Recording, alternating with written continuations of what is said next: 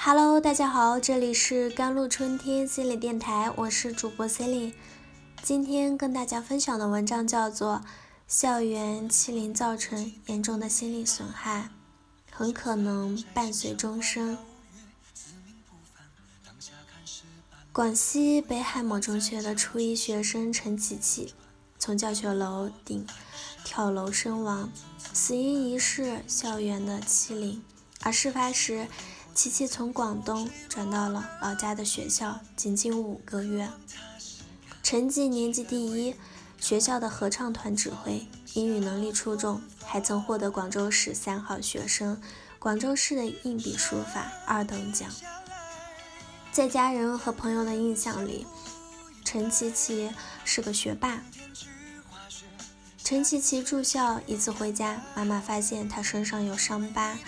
孩子和我说是同班同学打的，我还去了学校和老师说了这件事，老师答应会解决问题，但之后陈琪琪依旧屡次遭到了同学的威胁。我女儿穿衣服比较偏运动的，颜色以黑色和蓝色为主，他们就嫌弃我女儿，说她土里土气的。女儿不会本地的方言，同学也会嘲笑。妈妈回忆说。一天下午，妈妈接到学校老师打来的电话，对方在电话中说：“你女儿要跳楼了。”赶到学校时，等待她的却是女儿的尸体。而学校的反馈是，陈琪琪死是自杀，和学校没有关系。在学校归还的遗物里，妈妈发现了同学写给女儿的小纸条，一张纸条上写的内容是。下课后六楼等你，不见不散。在陈琪琪的课本上，全是这样的字样。你替他们背黑锅，被他们辱骂，被打被骂。我是欠你的钱吗？还是吃你家大米了？针对我，何必呢？活得这么累，都是一个宿舍的，真当我不知道吗？在我背后说我坏话，可笑！赶紧滚开这个宿舍！联合国儿童基金会2016年发布的校园欺凌报告收取了18个国家的10万年轻人的数据，显示全球的学生中，平均每四个学生便有一个曾经遭遇过校园的欺凌。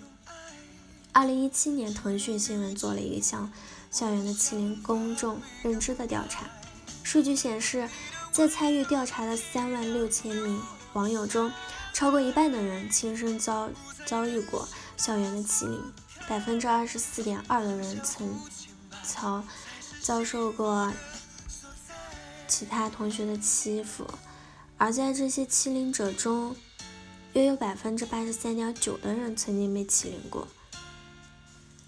所以，被欺凌者除了身体受到伤害以外，这些经历也会给他们的心理带来损害。恐惧、焦虑、抑郁、社交障碍，甚至是伴随终身的心理创伤。在处理人际关系时，他们无法摆脱心底的那份不信任感，因为周围人对欺凌行为的忽视和纵容，会让他们感觉没有任何人可以帮到他们。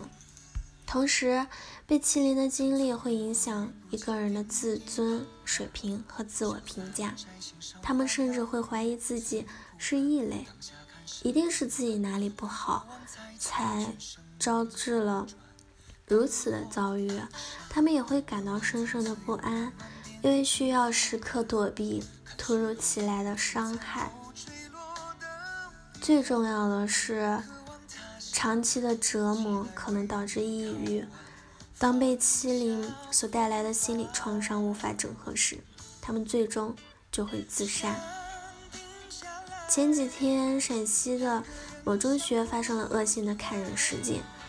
嫌疑人交代，他在该中学上学时曾被学生欺负，记恨学生，所以持匕首杀人。该事件已经造成了。十名学生的受伤，这九名学生的死亡。而嫌疑人用的微信昵称是“要么忍，要么狠”，用以暴制暴的方式，一个忍受欺凌的被害者变成了凶狠的施害者。所以欺凌者往往也成长在一个被情感虐待、对孩子过度的溺爱或忽视的家庭。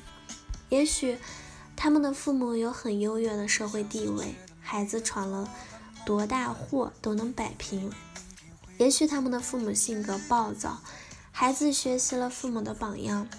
但无论怎样，父母对于孩子的情感需要并没有给予满足。而被情感虐待的受害者，便可能成为下一个施虐者。这些实施欺凌的孩子正值青春期，还没形成稳定成熟的道德判断和价值观，情绪上容易冲动、焦躁、愤怒。他们渴望引人注意，渴望被认同，但从单一的学习评级体系，他们无法获得认同感，情绪又无处的宣泄。那么怎么办？只能通过欺凌行为寻找认同感。因此，面对控制校园的欺凌，除了律法的健全、学校的保护措施、家庭的支持以外，更多、更重要的就是对孩子心理的关注。好了，以上就是今天的节目内容了。咨询请加微信公众号 jlct 幺零零幺，或者添加我的手机微信号幺三八二二七幺八九九五，我是 c e l i n e 我们下期节目再见。